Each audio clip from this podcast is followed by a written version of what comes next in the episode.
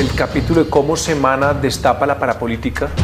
El otro gran episodio sería de cómo destapamos las chuzadas del DAS. La revista Semana desde su nacimiento ha sido un gran instrumento de conocimiento de la realidad colombiana y latinoamericana. Debe ser uno de los medios de opinión, de investigación, de información más influyentes del país. Se convierte en una necesidad informativa para el colombiano. Es el archivo de la historia moderna de nuestro país. Semana hace gala de una gran independencia, de un espíritu crítico y sobre todo de una capacidad de investigación que ha logrado convertirlo en un contrapoder desde los medios frente a los abusos del poder político, del poder económico o del poder judicial. Puede ser verdad que los días del papel estén contados, pero estoy absolutamente seguro de que mientras el periodismo se ejerza con independencia, con transparencia, con ética y con rigor, los lectores nos seguirán buscando. Revista Semana en su edición 2000 presenta junto a Semana Podcast el siguiente episodio. Semana se ha caracterizado por llevar a cabo investigaciones que han marcado la agenda nacional y causado consecuencias políticas y judiciales. En muchas ocasiones los periodistas que las han encabezado han sido víctimas de amenazas y demandas por parte de personas que no quieren que se sepa la verdad. Yo soy Cristian Leguizamón y junto a Karen Rojas escucharán una compilación de las más importantes investigaciones de la revista. Viajemos al año 1989, el 11 de abril a la edición 362 de la revista. El dossier paramilitar. En un extenso informe, Semana le contó por primera vez a los colombianos sobre el origen y el funcionamiento de los paramilitares, aquellos grupos antisubversivos de los que ya se tenía noticia por las denuncias que hacían los campesinos de los ataques y masacres, pero que eran negados por muchos sectores políticos.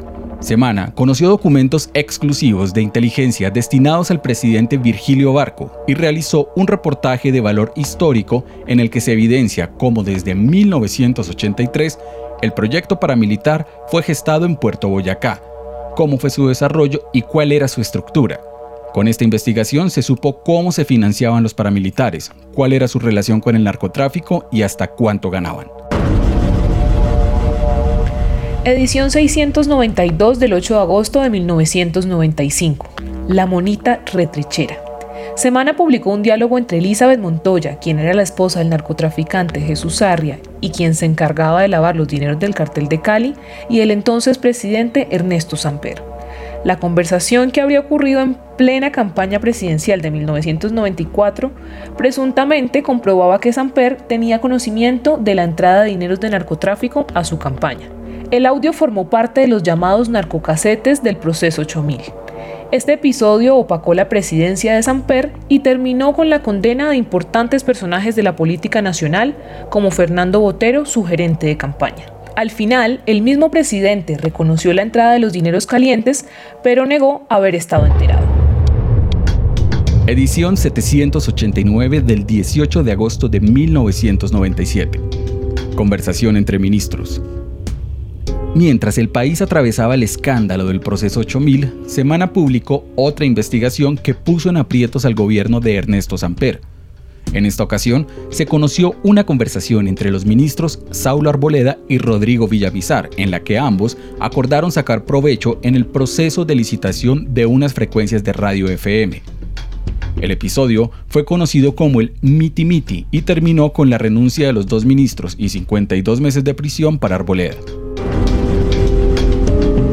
Edición 1048 del 2 de junio de 2002. Coincidencias macabras.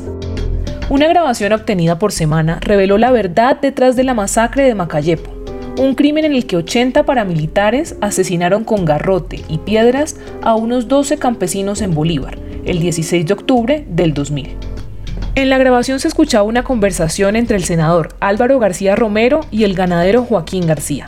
Ambos hablaban sobre la necesidad de llevar hombres al corregimiento del aguacate. Diez días después, por esta zona, entraron los paramilitares a Macayepo El senador García fue condenado a 40 años de prisión por este hecho y su estrecha relación con los grupos paramilitares. Edición 1241 del 12 de febrero y edición 1249 del 10 de abril de 2006. El DAS y los paramilitares. Estas investigaciones narran episodios en los que los agentes del DAS advierten a los paramilitares de operativos policiales en su contra o incluso los escoltan cuando salen del monte a las ciudades. Además, Semana habló con testigos que contaron cómo, bajo la dirección de Jorge Noguera, el DAS modificó bases de datos, cometió fraudes electorales y creó listas de defensores sociales entregadas directamente a los paramilitares. Todo concluyó con la caída de Noguera, quien finalmente fue capturado en febrero de 2007. Edición 1305 del 5 de mayo y edición 1306 del 14 de mayo de 2007. Santa Fe de Relajito. En los especiales periodísticos titulados Santa Fe Relajito y Te llamo desde la prisión, Semana también le contó al país cómo los paramilitares se divertían en la zona de confinamiento destinada para las conversaciones de paz en Tierra Alta, Córdoba. A partir de grabaciones y fotografías, se comprobó que jefes paramilitares como Salvatore Mancuso hacían fiestas con parranda vallenata, modelos, prostitutas y hasta cuentachistes. Una semana después, la revista reveló cómo, en pleno proceso de paz, desde la cárcel de Itagüí, los paras ordenaban asesinatos, traficaban y rearmaban a sus hombres. Edición 1343 del 4 de marzo de 2008. El computador de Reyes. Luego de la muerte de Raúl Reyes en un operativo del ejército, Semana reveló en exclusiva los correos del jefe guerrillero, los cuales demostraron la reunión de algunos jefes con Hugo Chávez, cómo este grupo compraba misiles a Libia, organizaba estrategias para desprestigiar al gobierno Uribe y cobraba en dólares y petróleos los rescates de los secuestrados. Más sobre el DAS. Año 2009 y 2010. En esta serie de investigaciones, Semana relató cómo, en medio del contexto de la segunda reelección de Álvaro Uribe, desde el DAS se usaron los servicios de inteligencia para espiar periodistas, políticos y magistrados de la Corte Suprema. Además, en el caso de los magistrados se descubrió cómo eran víctimas de seguimientos y montajes por parte de agentes del DAS. Incluso se reveló cómo una importante funcionaria de la institución entrenó a las empleadas del servicio de la Corte para instalar micrófonos y grabar a los magistrados. Esos escándalos llevaron a que en 2011 la entidad de inteligencia fuera liquidada. Edición 1509 del 4 de abril del 2011. Tolemaida Resort. La revista reveló cómo 269 oficiales, suboficiales y soldados pagaban sus penas por homicidios y masacres en la cárcel militar de Tolemaida que lejos de ser una prisión, terminó siendo un hotel de lujo, con cómodas cabañas, vehículos, internet, visitas prolongadas, permisos para salir de fiesta y hacer negocios. La investigación también demostró que muchos de los militares seguían recibiendo sueldos y que personajes como el general Montoya habrían contribuido en la construcción de las cabañas. Edición 1618 del 6 de mayo de 2013. Un gobernador de miedo. Esta investigación dio cuenta de los delitos que Juan Francisco Kiko Gómez cometió en La Guajira. Semana detalló cada una de las acusaciones que recaían sobre el entonces gobernador, entre las que se encontraban los delitos por contrabando, relaciones con paramilitares, asesinatos y narcotráfico. En 2016, Gómez fue sentenciado por ser el determinador de tres homicidios. Chuzadas y hacker. Con los artículos Chuzadas, Así fue la historia y El ventilador del hacker, Semana le siguió el rastro a un nuevo escándalo de chuzadas en el país. Esta vez se trató del caso conocido como Andrómeda, una fachada de inteligencia militar para interceptar las comunicaciones de los negociadores del gobierno en La Habana y de altos mandos del ejército. Ese mismo año también se conoció sobre la existencia de Andrés Sepúlveda, un hacker que estaría detrás de interceptaciones a políticos y negociadores y que, como lo reveló Semana, se reunió con el entonces candidato a la presidencia, Óscar Iván Zuluaga, lo que demostraría que Zuluaga presuntamente conocía de la estrategia de desprestigio contra los negociadores de paz. Por este caso, solo está preso Sepúlveda, condenado a 10 años de prisión.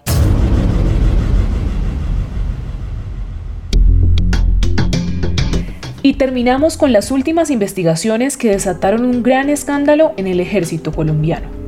Año 2019 y 2020. Hablamos de las ediciones 1938, 1940, 1967 y la edición 1985 del 17 de mayo de este año. Las manzanas podridas del ejército. Es quizás una de las investigaciones de más largo aliento que han realizado los periodistas de la Unidad Investigativa de Semana, dirigida por Ricardo Calderón. Esta serie de investigaciones, agrupadas en los artículos Operación Silencio, Ovejas Negras, Chuzadas sin cuartel, Las carpetas secretas y Operación Bastón, iniciaron con la revelación sobre las amenazas que recibieron algunos integrantes del ejército por denunciar el regreso de los falsos positivos y los actos de corrupción al interior de la institución. En una segunda entrega, Semana publicó los audios que involucraban a varios generales como Eduardo Quirós, Adelmo Fajardo y Nicasio Martínez. Estas investigaciones continuaron en el presente año y revelaron cómo el ejército usó equipos y dineros destinados a la inteligencia para espiar y perfilar políticos, periodistas, magistrados, generales y sindicalistas.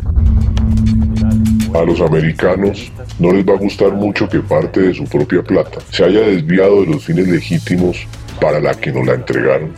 Algunos se quedaban con una parte de ese dinero y fabricaban informes ficticios para legalizar esos recursos con los gringos. Por instrucciones de mi general, había que conseguir todo lo que se pudiera sobre el periodista gringo. Semana tiene en su poder decenas de estos documentos. Semana.com